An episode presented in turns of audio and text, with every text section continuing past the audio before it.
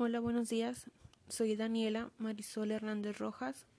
Soy integrante del equipo número 7 y hoy les vamos a hablar sobre la hipertensión arterial.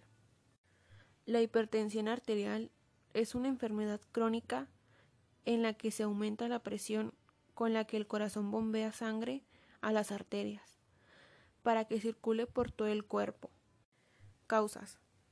No se han encontrado las causas específicas, pero existen algunos factores que hacen que se corra el riesgo de padecerlas, como lo son antecedentes familiares, obesidad, diabetes, consumo elevado de sal, alcohol, tabaco y falta de ejercicio.